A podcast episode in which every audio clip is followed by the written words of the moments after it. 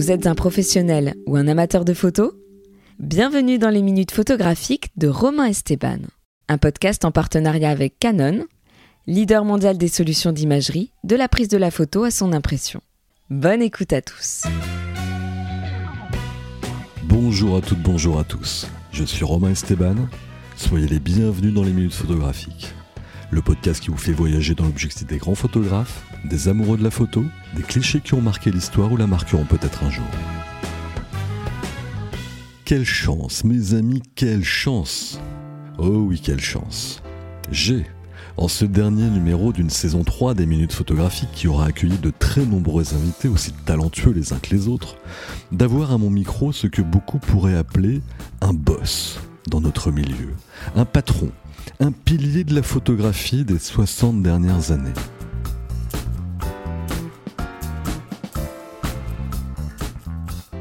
Quelle chance, mes amis, oh oui, quelle chance d'avoir dans quelques instants à mon micro l'immense Jean-Pierre Lafont et de vous partager un instant unique, exceptionnel, suspendu, qui se fera, une fois n'est pas coutume, en deux épisodes, tellement sa vie photographique, les personnalités et les vies qu'il a captées mériteraient sans doute 3, 4, 5, 6 épisodes.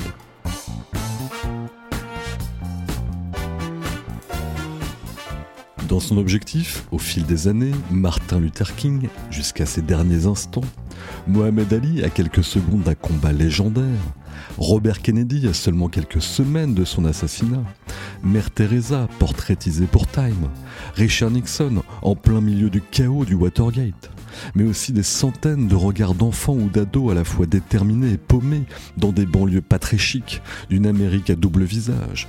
Et que dire de sa fameuse photo d'une dizaine de mains de prisonniers sortant des barreaux de la prison de Tombs en 1972, nous y reviendrons. Symbole d'un Manhattan, d'une Amérique qui oscillait alors entre espoir déçu, crise économique violente et clivage profond. Et pour tout vous dire, Jean-Pierre devait venir inaugurer cette troisième saison au début de l'été dernier, l'entamer, la lancer avec moi. Mais résidant à New York, contraintes sanitaires oblige, nous aurions été obligés d'enregistrer cette émission à distance. Et ça aurait été dommage. Car comme en photo-reportage, en street photographie, en photo tout court en fait, rien ne vaut le face-à-face, le vrai.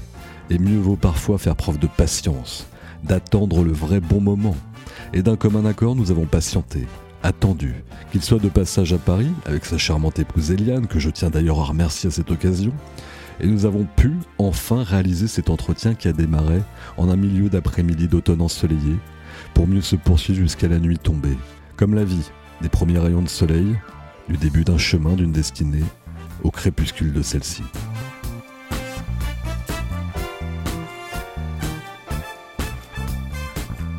Quelle chance mes amis, quelle chance de vous partager ce moment avec Jean-Pierre Lafont. Une vie de photographe, une vie tout court en fait. Épisode 1 sur 2, c'est tout de suite dans les minutes photographiques.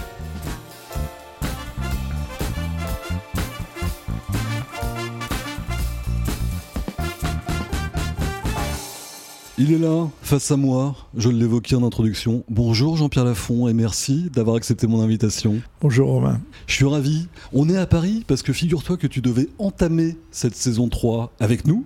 Et puis on s'était dit avec ton épouse Eliane qu'on allait peut-être attendre que tu sois sur Paris et il s'avère qu'on est au mois d'octobre, à l'automne, et tu es sur Paris. Avec une bonne année de retard à cause du Covid. En plus. Voilà. Mais on est là tous les deux et on va pouvoir dérouler toutes nos histoires d'Amérique, de New York et bien d'autres choses encore.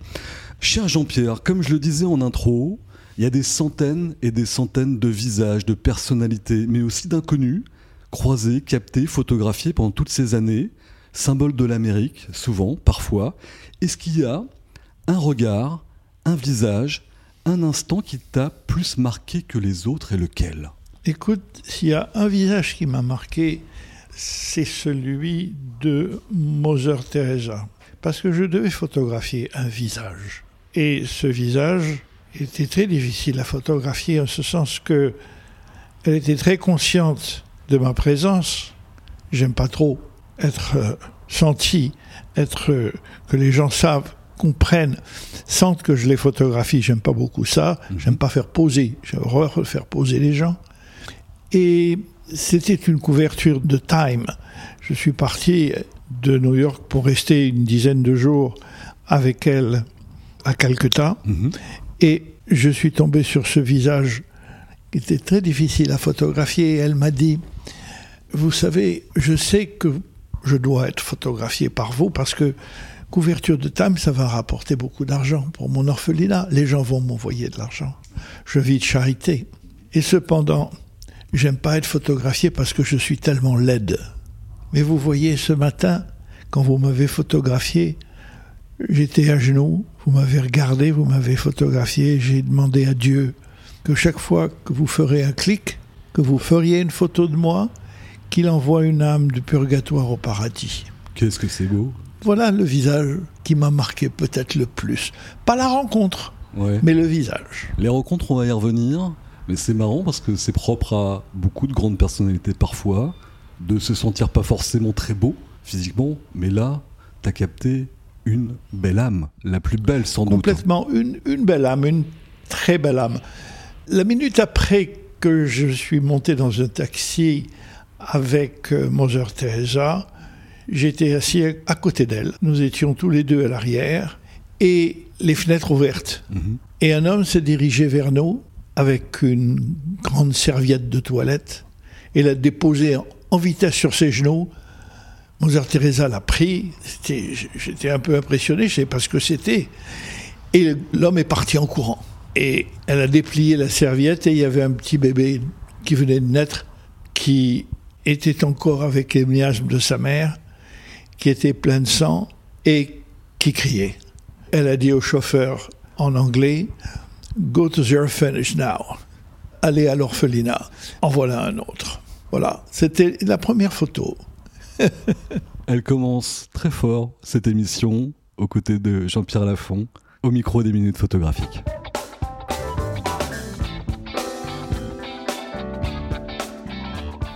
Oui, c'est un visage qui m'a marqué. Je, je pense jamais, tu sais, aux photos, je te dirai Ouais. tout à l'heure, Ouais. je pense jamais aux photos que j'ai faites. Je m'en fous complètement. Par contre, les photos que je manque, les photos que j'ai pas faites, je m'en souviens tellement. Je te propose de revenir sur le début de cette aventure américaine. Quand on a 30 ans, on est au milieu des années 60, si j'ai bonne mémoire. Oui, c'est en 64 que je suis arrivé à New York, en avril. Justement, donc tu arrives aux États-Unis. Est-ce que très vite, tu ressens, à travers ton objectif, du prisme de la photographie, à cette époque-là, le vent du changement, les droits civiques, Luther King, que tu as eu l'occasion de photographier, les minorités qui s'engagent, tu as été témoin de ça et en même temps, est-ce que tu estimes que tu as été acteur de ça avec tes photos, de ce changement-là?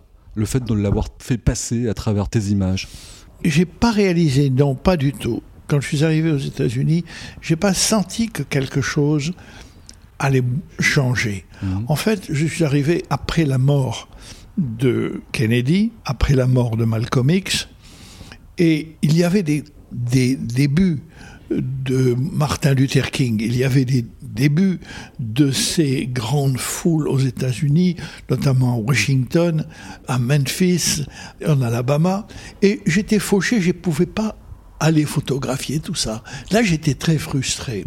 J'avais pas l'argent pour prendre l'autobus, j'avais pas l'argent pour dormir, Ouais. j'avais très peu de films.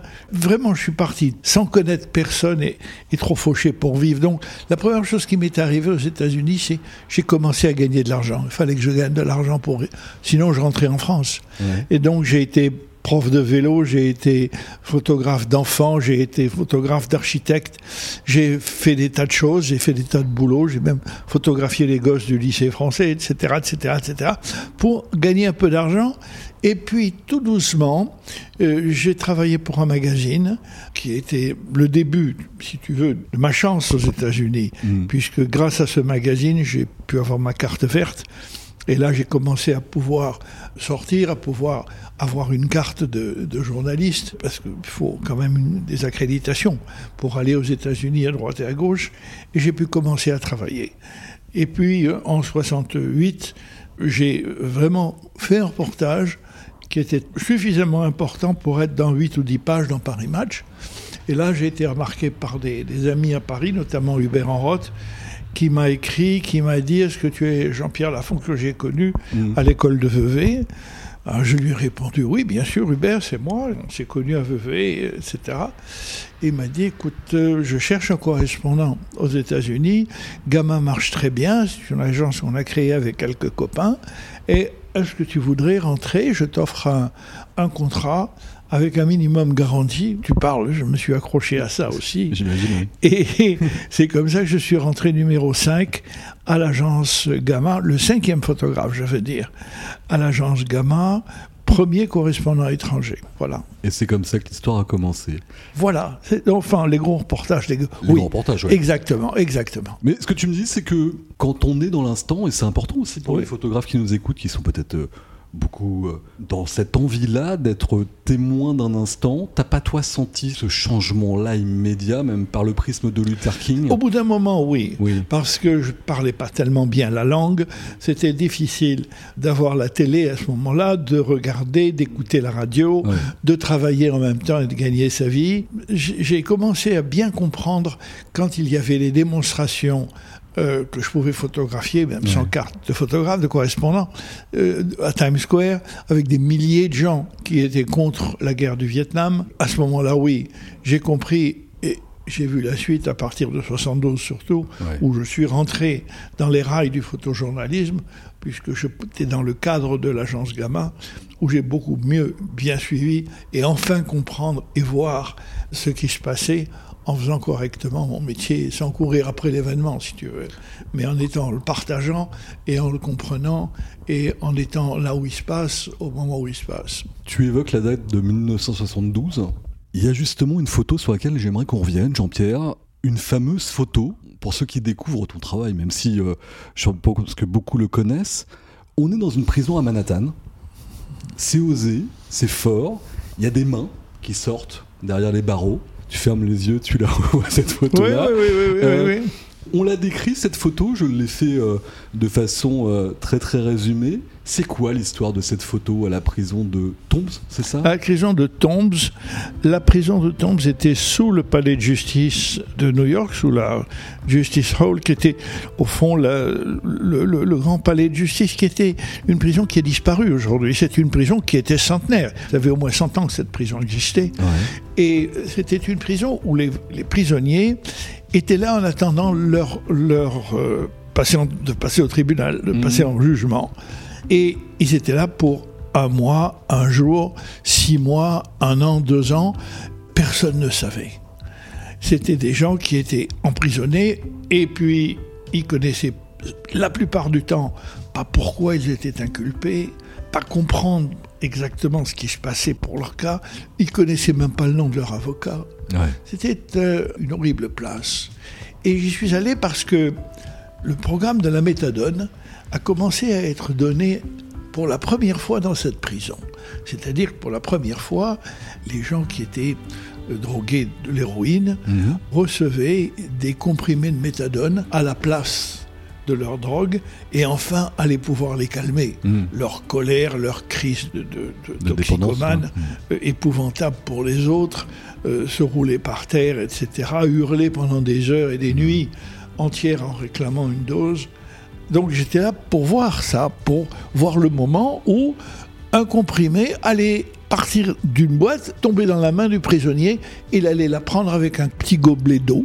Et c'était difficile de comprendre comment est-ce que j'allais montrer, n'est-ce pas, ce qui va se passer avec la méthadone. Oui. C'est difficile en, en photo.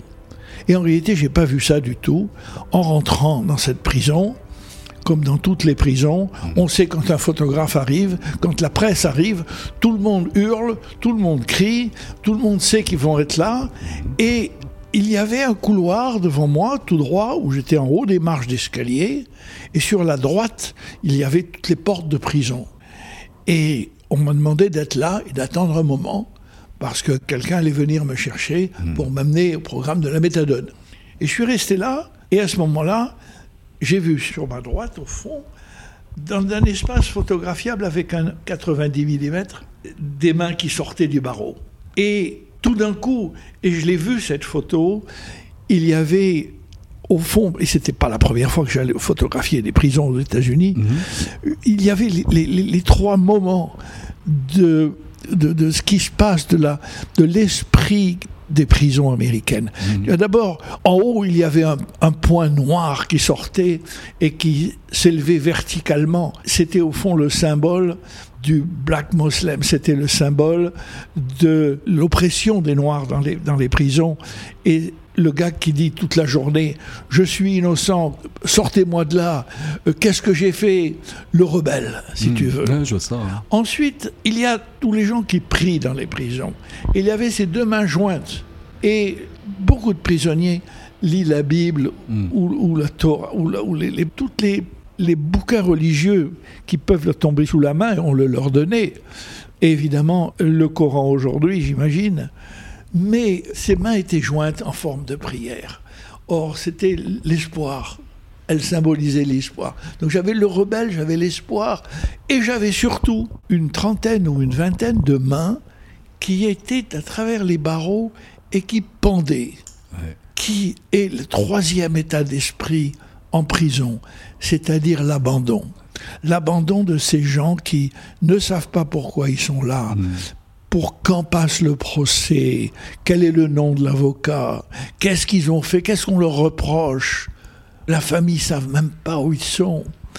Et c'était donc ces trois moments, ces trois états d'esprit en une seule photo. Je l'ai vu au moment où j'ai fait la photo, j'ai fait trois, quatre photos, j'ai changé d'appareil photo pour en faire une en couleur, la photo était plus là. J'ai eu très peu de secondes pour faire, mais je l'ai très bien vu cette photo. J'ai très bien vu ce que j'allais prendre en photo. Souvent on voit les photos après sur les planches de contact. Ouais. Je l'ai vu avant de la faire. En tout cas, tu l'as vu, et Dieu sait, sans faire de mauvais jeu de mots avec la religion, que tout nous la raconte admirablement bien. Et pour celles et ceux qui nous écoutent, sachez qu'au moment où Jean-Pierre me décrit tout ça, il y a une grande baie vitrée dans cet appartement parisien, et j'ai un miroir, et il y a une lumière qui vient de me taper tous les yeux, comme une lumière un peu de l'au-delà, comme celle peut-être qu'auraient voulu voir justement les prisonniers qui, eux, voilà, tantôt prier, tantôt se rebeller, Se rebeller. et tantôt étaient résignés malheureusement pour leur sort. Et Et, euh, voilà, t'as capté ça avec voilà. un feeling absolument dingue. On est en 72 dans une prison de Manhattan et Jean-Pierre vient de nous décrire cette photo de façon absolument formidable. Jean-Pierre Lafont, le grand Jean-Pierre Lafont, est mon invité dans les minutes photographiques.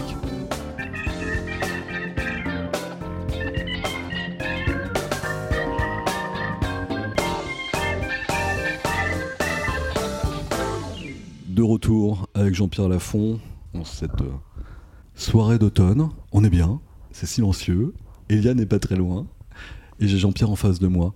Tout à l'heure, un peu en off, Jean-Pierre, tu me disais, j'ai bien sûr souvenir, et tu viens de nous le démontrer avec cette photo de la prison euh, à Manhattan de Tombs, des photos que j'ai prises, mais j'ai aussi le souvenir des photos que je n'ai pas prises. J'ai des fois un peu des regrets. Est-ce qu'il y a des choses comme ça qui planent où tu te dis, ça j'aurais aimé faire ça et je l'ai pas fait? C'est en réalité toute mon angoisse de photographe. C'est dans la vie de photographe, moi j'ai jamais admiré mes photos. Je suis le premier plus grand critique de mes photos. Pourquoi est-ce que j'ai fait cette photo à ce moment-là Ouais. Pourquoi dans la prison de Tombe, je ne l'ai pas photographié avec un 50, mais j'avais un 90 Pourquoi est-ce que je l'ai fait ce jour-là Pourquoi est-ce que je l'ai fait en vertical J'aurais dû commencer en horizontal. Pourquoi est-ce que j'ai pas fait au moins une photo couleur Pourquoi est-ce que j'étais trop à droite et non pas trop à gauche Pourquoi est-ce que je suis monté sur cette échelle? Je aurais dû descendre, j'aurais dû monter à un balcon, j'aurais dû, etc., etc. Je me critique constamment. J'ai jamais eu un moment où je me dis oh c'est ça, je suis très satisfait, c'est formidable ce que j'ai fait, etc. Ça, ça m'intéresse pas. Est-ce que c'est du perfectionnisme ou c'est du doute qui est en toi depuis que tu es tout jeune non, non, non, non, non, c'est pas du perfectionnisme parce que j'ai pas cette impression de vouloir aller à la perfection. Ouais. bien que je, suis, je sois très attaché à la composition d'une image. Ça, tu me verras sur une planche de contact, euh, euh, je suis d'une rigueur absolue. Je, je- je veux absolument que mes photos soient bien composées, Mm. qu'il y ait quelque chose de net sur une photo. Ça, c'est, je l'ai appris à l'école de photo aussi, ça. S'il y a quelque chose de net sur la photo, la photo est nette.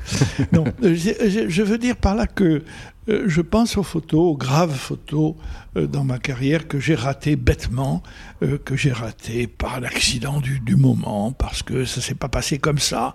J'étais dans ce taxi à Varanasi, dans les encombrements que seul peut exister en Inde. Mm. J'étais dans mon taxi en train de somnoler ce matin-là. Ouais. Il était peut-être, euh, je sais pas moi, 6h30 ou 7h du matin. J'allais à une usine de locomotives parce que je voulais photographier les développements de l'Inde à ce moment-là. Et j'étais parti pour photographier l'Inde moderne, l'Inde d'Indira Gandhi, l'Inde qui se développait. J'étais passé sur cette usine qui fabriquait des locomotives diesel. Et je suis parti ce matin-là et j'y arrivais pas. Je m'endormais. Ouais. Et tout d'un coup, à ma fenêtre, sur la gauche, il y avait deux hommes en haillons, avec le torse nu bronzé, en pagne blanc déchiré, comme tu peux imaginer un pauvre Indien.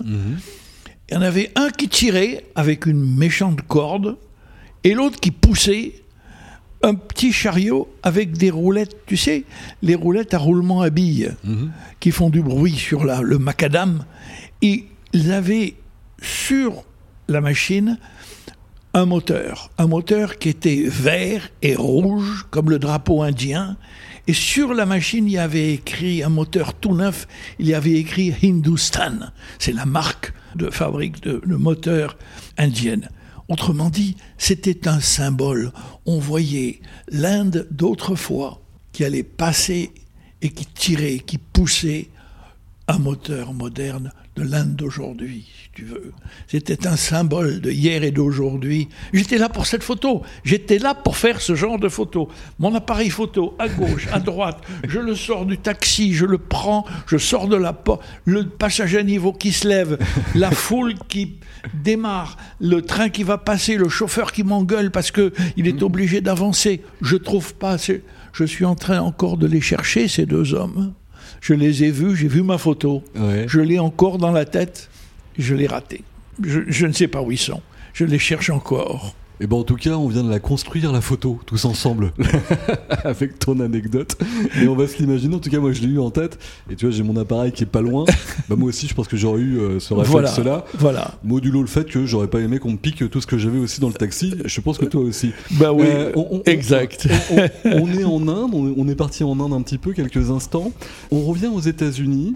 Encore une fois, il y a des milliers de photos, des centaines de photos. Là, on est euh, dans le salon avec un certain nombre de tes bouquins qui sont là. En quoi elle a changé cette Amérique en un peu plus de 50 ans? Ce que tu as photographié dans leur lutte, leur combat, euh, les convictions que tu as pu voir. On reviendra tout à l'heure un peu sur les présidents des États-Unis. À travers tes photos, comment tu as trouvé, ou quand tu les regardes rétrospectivement, que cette Amérique-là, on parlait tout à l'heure des années 60, elle en est arrivée là aujourd'hui avec tout ce qu'elle a de paradoxal Écoute, c'est une question qui me fait très peur parce que ah. je vais à l'inverse de beaucoup d'opinions.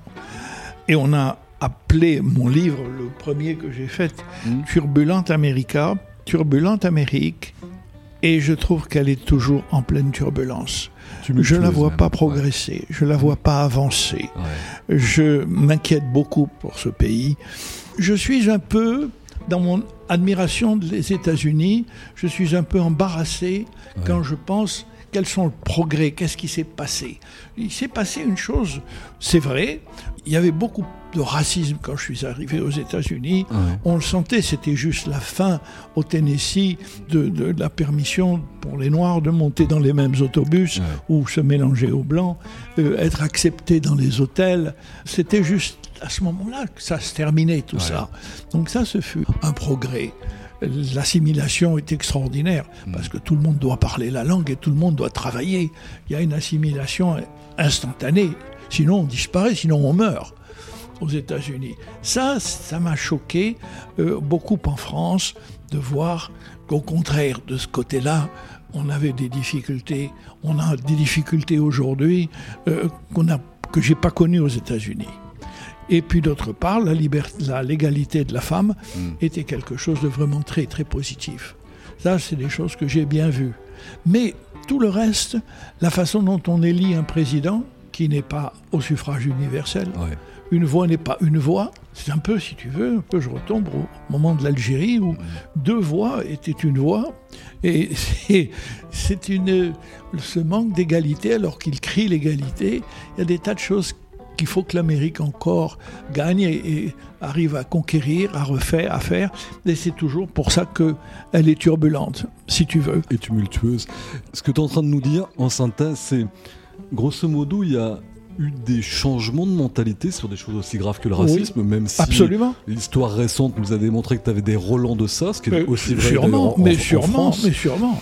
Et malgré tout, on va dire, tu parlais tout à l'heure des ponts, euh, de tous les biens communs, qui finalement auraient pu contribuer à donner une accessibilité à plein de choses, mais sûr, à, un certain nombre de gens, et qui sont restés un peu acquis quelque part. Extraordinaire, on revient un peu sur tes prisonniers de tout à l'heure, euh, et sur lequel ça, ça n'a pas forcément beaucoup bougé. Mais complètement, mm. complètement. Quand tu penses que Boston est toujours à, 4 heures de New York et, et, New York toujours à 3 heures et demie de Washington, mm.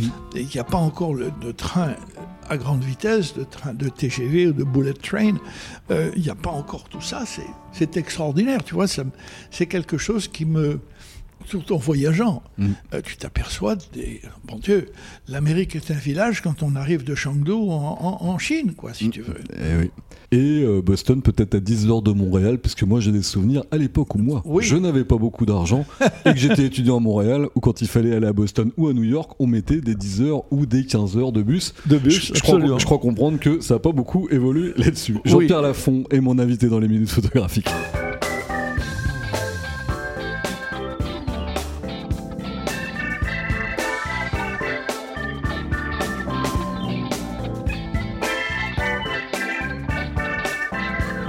On revient avec Jean-Pierre et on parlait de, de l'Amérique, de ces conflits des fois un peu larvés. Justement, Jean-Pierre, journaliste, photojournaliste, témoin du temps, dans l'époque à laquelle on vit, témoigner des injustices, de la réalité vraie de vrai du monde. Est-ce que tu as eu à un moment donné de ta carrière une tentation d'aller encore plus loin? Tu évoquais l'Inde tout à l'heure, avec tout ce que ça peut comporter aussi de scènes des fois dures. Est-ce que tu as eu une tentation d'aller couvrir des conflits, des guerres, de témoigner aussi de ça photographiquement? Tu as évoqué le Vietnam tout à l'heure, mais qui était en pleine période. Est-ce que tu as eu cette tentation-là? Bon, écoute, j'ai photographié des conflits, bon, j'ai photographié des, des, moments, des mouvements d'indépendance en Afrique, j'ai photographié des, des, changements de régime en Asie, euh, j'ai photographié l'ouverture de la Chine des moments importants, tu vois, de, historiques. Je mm. J'ai pas été toujours chercher les conflits. Bon, je suis allé au Liban comme tout le monde, j'ai fait des tas de choses comme ça, mais tu sais, j'avais fait la guerre d'Algérie, c'était pas tellement, tellement euh, les conflits armés qui m'intéressaient, parce que mm. tu fais une photo de temps en temps, tu as une chance folle de faire une grande photo, euh, tu es pas toujours bien placé. Moi, j'ai je préfère le moment où c'est juste avant le conflit ou après le conflit, hmm. où on voit des problèmes humains qui permettent de traîner sur les trottoirs, d'aller où tu veux, de ne pas avoir cette besoin de se protéger le corps parce qu'on va peut-être te tirer dessus ou te prendre tous ces appareils. J'ai essayé d'un peu d'éviter tout ça parce que ce n'est pas des moments où tu peux faire des photos, si tu veux. Je comprends. Et j'ai évidemment changé, évidemment. J'ai toujours été dans des moments où il y avait des euh, des difficultés humaines. Tu vois, par exemple, un des moments qui m'a beaucoup marqué, c'était le tremblement de terre du Guatemala. Je suis arrivé le lendemain du, tremblement de terre, et là, euh, je suis immédiatement tombé dans la misère humaine, si tu mmh, veux, mmh, mmh. avec euh, des gens qui ne savaient pas avoir la prochaine, la prochaine bouteille d'eau, si tu veux, ils ne savaient pas où la trouver. C'était des, des, gens qui avaient tout perdu en une fraction de seconde. Mm. Leur famille, leurs amis, leurs enfants, mm. euh, leur maison, tout ce qui t'appartient. Et euh, tu vois arriver des avions qui arrivent avec des couvertures. Ces imbéciles. Les couvertures, c'est la seule chose dans un tremblement de terre que tu peux retirer. Mm. Parce qu'elles ne cassent pas. Donc tu as tout le monde a des couvertures après un tremblement de terre. Par contre, il n'y a plus d'assiettes, il n'y a plus de gobelets, tu sais plus où boire. Et ça, les Allemands sont arrivés. Après tous les tremblements de terre. Chaque fois qu'il y avait un, désastre, il y avait les avions allemands qui arrivaient avec des bidons d'essence, parce que les pompes à essence, il n'y en a pas, et avec des lampes à pétrole, avec des bougies, avec des allumettes, avec des cars en plastique, Mhm. parce que ça, ça casse pas. Et j'ai toujours été surpris de ce genre de choses, si tu veux. Bon, c'est pas du tout la réponse à ta question. Bah, Mais cependant, oui non, les moments de grand changement, les moments de veille de vote. Bon, toi, tu connu le Canada, ils appellent ça les votations. En Suisse aussi, c'était les moments où un régime change. Je me souviens, j'ai suivi pendant près d'un an et demi Indira Gandhi pour qu'elle reprenne le parti. euh, son parti est tombé en désuétude et c'est le Janta Party qui a gagné. C'est Mo- Morarji Desai qui est arrivé. Et l'Inde a vacillé, si tu veux. Et c'est quelque chose que j'ai pu euh, photographier, que j'ai pu montrer. Les meetings en Inde, souvent, un meeting, c'est un million de personnes. Un million de personnes. Ça rigole pas, ouais. Tu vois ce que je veux dire? Oui, je vois bien. ouais. C'est- Enfin, je vois bien. Je, je vois pas un million de personnes, mais oui. mais- extraordinaire, c'est fabuleux. C'est bon, c'est des choses qui m'ont intéressé. J'ai eu d'autres d'autres moments et d'autres chances. Voilà. Justement, il y a un épisode sur lequel on va pas nécessairement revenir aujourd'hui parce qu'on pourrait faire trois émissions avec toi, mais il y a, il y a eu le 11 septembre aussi qui Oui. a été très très fort. T'as toujours eu quand même cette euh, sensation, quand on regarde tes photos, en tout cas moi c'est la mienne, que t'as été là où il fallait être. Après coup, tu parlais du Guatemala, tu parlais de l'Inde, tu parlais de le 11 septembre, encore une fois, où c'est bouleversant quand on regarde tes photos par rapport à ça. Aujourd'hui, tu es aux États-Unis, en Pennsylvanie, je crois de mémoire, euh, dans votre Mhm. maison en Pennsylvanie, ou ici, là, quand on est à Paris, t'allumes la télé, tu vois ce qui se passe en Afghanistan, tu te dis intérieurement, il aurait fallu que j'y sois, ou c'est un peu derrière toi tout ça maintenant Plus à mon âge, tu sais, j'ai 86 ans. La tentation, j'entends. Je ne cours Ouais. plus derrière l'événement, mais c'est vrai qu'il y a des tas d'événements où j'aurais voulu être. Mais je vais te parler d'un moment, sans répondre à ta question exactement, mais quelque grave. chose m'arrive, Mm. c'est de photographier la joie d'un peuple. Ça m'est arrivé, et ça arrive pas beaucoup. Ouais. Dans la vie d'un journaliste, à quel moment, si toi tu as une jeune vie de journaliste, à quel moment est-ce que tu as photographié la joie d'un peuple? Je te dis pas la joie d'un stade, Mm. la joie d'un moment où tout d'un coup les gens jubilent parce que ils sont 3 ou 400 000 dans un stade Mm. et il y a les idoles qui mon- montent avec leurs instruments et qui Mm. commencent les premières notes du rock and roll. Je te parle pas de cette joie-là. Ouais. Je te parle de la joie d'un peuple qui, dans son entier, euh, montre sa fierté et change de mentalité. Ouais. J'ai vu ça au moment du départ d'Apollo 11 Ouais. quand euh, l'Amérique prenait sa revanche sur la Russie. C'est le peuple américain qui, au départ de Apollo 11, a vu euh, ce grand changement. N'oublie pas qu'un beau matin, l'Américain s'est réveillé et il y avait bip bip dans le ciel, il y avait Sputnik. Tu sais qu'on a fait une émission sur les photos qui ont été prises là-haut au moment d'Apollo 11 avec Jean-Philippe Ballas en deuxième saison qui était venu nous raconter tout ça. Ensuite, si tu veux, il y a eu Laïka et puis il y a eu Gagarine. Mm. Et c'était une immense déception. Mm. Euh, à l'Amérique, il n'y a encore personne. Il y a Ouais, encore, ouais. bon. Et puis, leur orgueil, et ouais. puis, enfin, ces trois hommes sont, sont partis sur la Lune. J'ai senti, on a senti la télé, évidemment. Tout le monde était focalisé sur, le, sur cet événement. Et j'avais une chance folle. C'est que j'avais pas à photographier la fusée. Il n'y a rien de plus emmerdant que photographier une fusée qui part, tu entends Ouais. un grand bruit, Ouais. tu vois cette fumée qui part, puis ensuite tu photographies ce petit point qui s'éloigne, et puis tu n'as plus l'objectif pour faire autre chose, Mhm. et tu repars au bout de 10 minutes et t'as rien. Bon, et puis c'est tout, il n'y a pas de photo. Est-ce que moi j'ai pas eu ça? Moi j'ai photographié la joie des gens. J'ai photographié un million de personnes qui s'étaient déplacées au Cap Kennedy, Cap Canaveral à l'époque, Ouais. et qui étaient sur les plages, qui ont dansé toute la nuit, qui ont fait l'amour dans les bagnoles et sur le sable. Euh, ces gosses qui voulaient pas dormir. Il n'y a pas de Euh, de, de bord dans les bagnoles. C'est que devant les, devant les pipis le matin, etc. Et on attendait, finalement, on savait, Ouais. ça y est, on ne savait pas la veille. On savait que c'était à 9h30 du matin. Donc à 9h, euh, les gens s'étaient mis de telle façon qu'ils étaient sur le toit de leur bagnole, qu'ils étaient devant un morceau de plage, avec leur appareil photo, avec leurs jumelles, avec leurs lunettes noires, Mm. et regardaient en direction du ciel. Et moi, j'ai trouvé, j'avais une petite échelle en aluminium Mm. de deux étages, de deux marches. Je l'ai pu la mettre dans l'eau. Mm. Je suis monté dessus. J'étais à une cinquantaine de mètres de peut-être 1000 ou 2000 personnes parce que c'était une petite crique. Et J'avais quatre ou cinq appareils photo absolument chargés, noir et blanc et couleur, avec moteur. Il y avait des zooms à ce moment-là. Et tout d'un coup, la foule était immense devant moi. C'était absolument noir de monde, ces petites Mhm. plages. Et tout d'un coup, il y a eu le- un hélicoptère qui est passé, un hélicoptère de la NASA, et qui avait un haut-parleur Ouais. en disant le départ est OK, le countdown est on. Alors évidemment, tous les gens avaient des petites radios, ils avaient même des télévisions avec des batteries qui étaient là et qui regardaient. Et moi, je savais pas, mais enfin, j'imaginais bien que ça allait partir de- dans une seconde ou d'autre derrière moi, tu vois.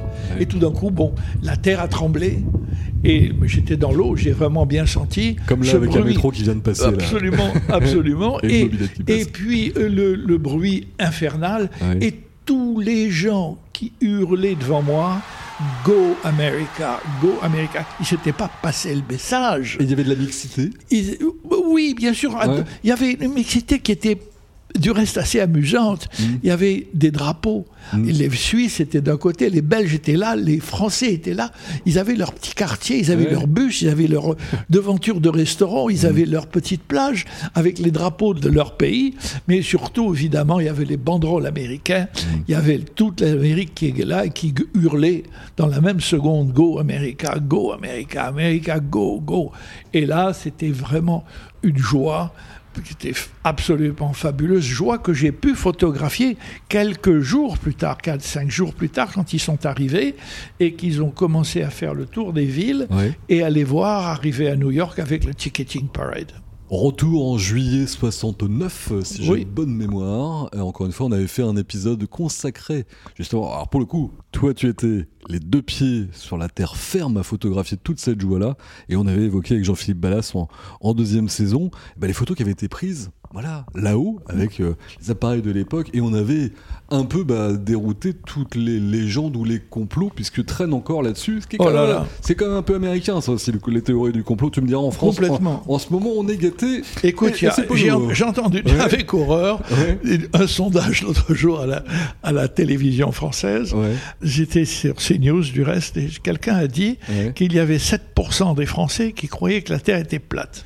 Les J'ai Ouais. été surpris. Il y en a quelques-unes là-dessus. On fera peut-être une émission d'ailleurs en quatrième saison sur la photo qui déboulonne, si tant est que ça puisse euh, déboulonner, eh ben, toutes les théories du complot qu'il peut y avoir. Et là, en l'occurrence, bah, sur euh, on a marché sur la Lune, oui, non. Est-ce que la Terre est plate? Mon Dieu, que des fois l'humain. Et, et le, et Pentagone en flamme. Hein Qu'est-ce qu'on a dit sur le Pentagone Que C'est c'est le pas 11 vrai? septembre. euh, Il y, en a eu aussi beaucoup. Ouais. Jean-Pierre Lafont est mon invité au micro des minutes photographiques et on se régale. En tout cas, moi, je me régale à mon micro. J'espère que c'est pareil pour vous de l'autre côté. Derrière vos écouteurs, que vous soyez sur votre canapé ou dans les rues de Paris, Jean-Pierre Lafont est avec moi.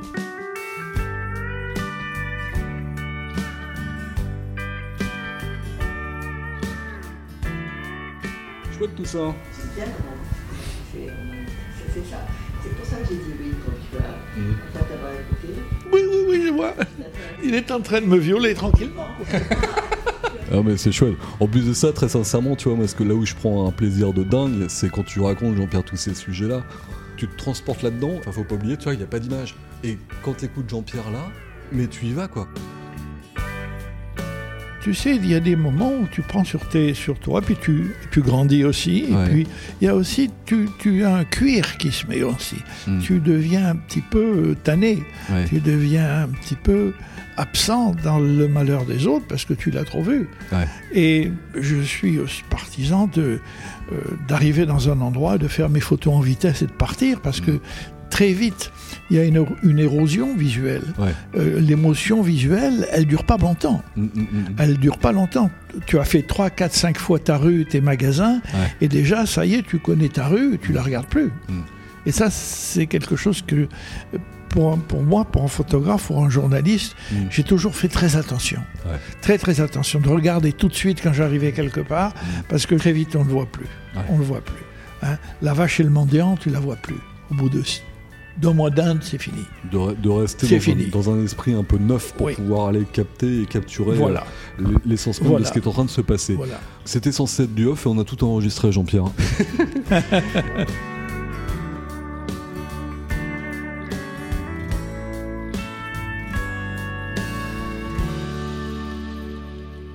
Conclusion sur cet épisode euh, de l'Algérie du début des années 60. Tu peux estimer que c'était le début justement de cette aventure-là, quelque part photographique, avec ce, ce souci de, de photographier l'instant dans ce qu'il a de plus profond, dans les injustices ou la justice, ou quelque part les gens qui n'ont pas la parole, quelque part, c'est ce que tu me disais tout à l'heure. En fait, euh, c'est un sujet évidemment tout à fait brûlant, Ouais. parce que j'y pense beaucoup en ce moment. Mm. Étant donné que j'ai commandé une harka en Algérie, j'avais des harkis, je parlais assez bien arabe à ce moment-là, j'ai passé mon bac en arabe, et si tu veux, j'ai tout de suite remarqué les problèmes que j'avais vus quand j'étais gosse, 4 ans, 5, 6 ans. Mhm. Je jouais dans le bled, et ma première langue, c'était l'arabe avec mes petits copains. Et euh, je voyais dans quel état de la- délabrement ils vivaient. Il n'y avait pas de vêtements, il n'y avait rien. On Mhm. n'avait pas de jouets non plus, c'était la guerre aussi. Donc, si tu veux, j'ai toujours été assez proche Mhm. des problèmes de ces pauvres gens. Et j'en étais conscient complètement pendant la guerre d'Algérie. Mhm. J'avais honte, si tu veux, de, euh, de demander à ces pauvres gens de demander leur papier d'identité, les Mhm. premiers, dans l'endroit où je suis arrivé avec mes hommes, pour montrer évidemment ma résistance physique, pour montrer la vitesse à laquelle je marchais, parce qu'il faut quand même, quand tu es jeune officier, il faut quand même imposer et savoir que tu dois pouvoir être à la hauteur de toutes les tâches physiques qui s'imposent. C'était l'école de Cherchel qui te donnait cet entraînement. Je descends dans un Loir qui est à peu près à 4 km de l'endroit où on m'avait donné mon piton, et il y a deux mecs en, burnos qui sont là, qui m'attendent devant leur, haïma, et je m'approche d'eux euh, avec toute l'autorité dont je pouvais être capable à ce moment-là, tout jeune sous-bite, et je leur demande leur papier. Mhm. Ils se mettent au garde à vous, ils me saluent, ils me disent Mes respects, mon lieutenant, avec autant d'accent que j'en ai, Mhm. un parfait français absolu. Et j'avais honte quand j'ai vu leur papier, si tu veux. Ils avaient fait Garigliano, ils avaient fait Cassino. Et il y en avait un qui avait été blessé, l'autre qui a été encore euh, la médaille militaire, un autre qui avait la croix de guerre. Mm. Et ils avaient été avec, euh, dans les mêmes unités que mon beau-père dans la- l'armée de libération. Ils ont Mhm. fait euh, la Sicile, ils ont fait ensuite la Corse, ils ont débarqué à Naples, ils ont fait la campagne d'Italie, la Provence, ils ont fini en Alsace et en Allemagne. Et moi, comme un con, je leur demande leur papier. La question du- j'avais honte, tu vois. La question du vrai français qui en ce moment tourne beaucoup. On fait référence à personne, euh, n'est-ce pas, Eric Zemmour, sur qui peut être français ou qui mérite de l'être.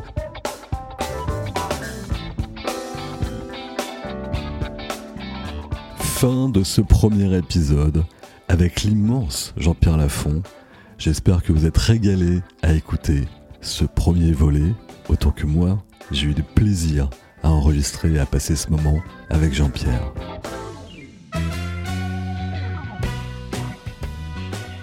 Rendez-vous dans l'épisode 2 pour de nouvelles aventures, de l'Amérique à l'Inde, en passant par l'Algérie, à base d'images, de mots, de clics, avec Jean-Pierre Lafont, dans les minutes photographiques.